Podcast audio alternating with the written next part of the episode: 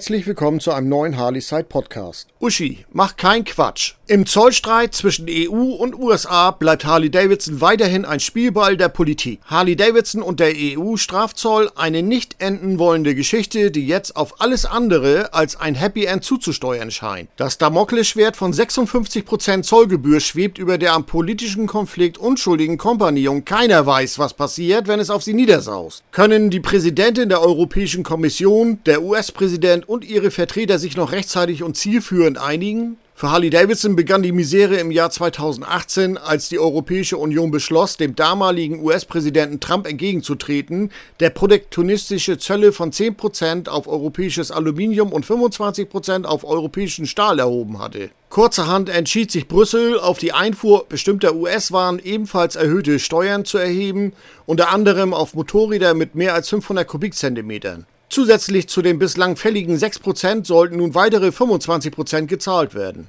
Die Motorkompanie trug's mit Fassung und gab die Preissteigerung trotz der erheblichen Importmehrkosten nicht an ihre europäischen Kunden weiter als ob Ende 2019 nahezu alle für unseren Kontinent bestimmten Harleys statt in den USA in einem neuen Werk in Thailand gefertigt wurden, entfiel für sie der EU-Strafzoll aufgrund einer sogenannten Binding Origin Information. Diese wurde der Kompanie aber im April 2021 entzogen. So kassiert die EU unabhängig vom Produktionsstandort nun erneut satte 31% Zoll auf die Einfuhr jeder Harley. Sechs normale Zoll plus 25 Strafprozente. Einmal mehr wurde die Preissteigerung für den Import nicht an die Harley-Kunden durchgereicht. Doch es sollte für Harley-Davidson noch dicker kommen. Ab Juni 2021 wollte Europa nämlich weitere 25% Zoll aufschlagen, verschob das Ganze im Mai aber zwecks Beratung erstmal auf den Dezember. Nun naht das Jahresende, doch die Lage ist für Mitarbeiter und Kunden nach wie vor ungeklärt. Ungerechtigkeit und unfaire Wettbewerbsverzerrung für Harley-Davidson. Wenn die Politik keine Einigung erzielt, bedeutet das für uns ab Ende diesen Jahres 56% Einfuhrzoll auf jedes Motorrad. Eine tiefe Ungerechtigkeit und unfaire Wettbewerbsverzerrung, erläutert Matthias Meyer, Vorstand des deutsch-österreichischen und des europäischen Verbands der Harley-Davidson Vertragshändler. Während europäische Motorradhersteller weiterhin bei deutlich geringeren Importzöllen in die USA exportieren können, 1,2% für Maschinen bis 800 Kubikzentimeter, bis zu 2,4% für Bikes über 800 Kubikzentimeter und 2,5% für Autos, dürften sich bei Harley Davidson allein im Jahr 2021 EU-Zollgebühren in Höhe von über 100 Millionen US-Dollar ansammeln. Bislang ohne jegliche Preiskorrektur für die Kunden. Unsere Überzeugung lautet, das kann so nicht weitergehen, fügt Matthias Meyer hinzu. Die derzeit für alle Beteiligten unklare Situation kann sowohl die Endverbraucherpreise unserer Motorräder als auch die Mengenplanung der Motorradcompany für Europa beeinflussen. Im Klartext, die ungeklärten politischen Kontroversen zwischen der europäischen und der amerikanischen Politik könnten auf die Corona-bedingten Lieferengpässe sowie die Halbleiter- und Containerkrise noch eins draufsetzen. Sie könnten in der EU im kommenden Jahr zu einer weiteren Verknappung von US-Bikes beitragen. Nicht nur eine existenzbedrohende Situation für die etwa 300 Harley-Davidson-Vertragshändler und ihre rund 5000 Arbeitnehmer in der Europäischen Union, sondern auch eine untragbare Lage für die europäischen Kunden, die mit weniger und teureren Harleys rechnen müssten.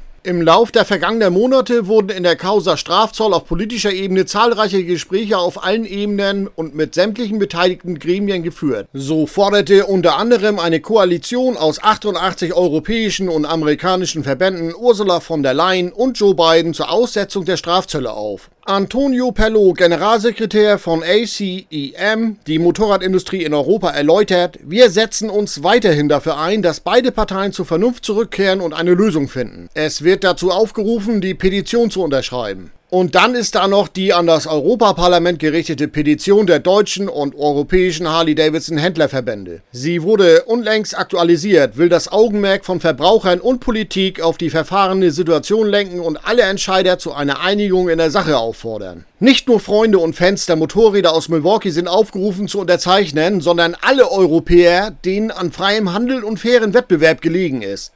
Wer in der Suchmaske von www.change.org Harley Davidson eingibt, kann unter Harley Davidson Händlerverband gegen EU-Strafzölle seine Solidarität bekunden. Ein Beitrag vom Verband der Harley Davidson Vertragshändler e.V. Weitere Informationen und den direkten Link zur Petition findet ihr auf www.harleyside.de.